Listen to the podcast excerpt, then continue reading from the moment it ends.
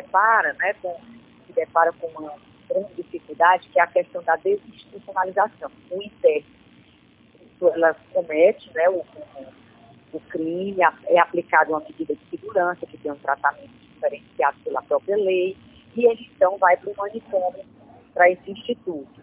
E depois do término, né, que ele instiga a medida de segurança e que, portanto, ele deve sair, aí a gente depara com outro dilema, que é um dilema muito mais complexo, porque ele passa a deixar de ser uma pessoa assistida, digamos assim, pelo sistema, pelo, pelo judiciário, pelo sistema de justiça e pela política de administração penitenciária, e passa a ser um paciente, basicamente, né? porque ele já cumpriu, mas o que, é que acontece?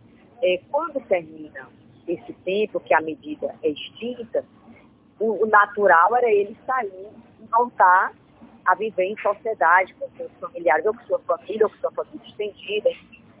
Mas pelas limitações que ele tem de hábito, é, muitas vezes por esse rompimento dos vínculos familiares, eles ficam sem ter para. E acontece que eles vão, às vezes, permanecendo dentro do instituto, porque não se pode jogar na rua.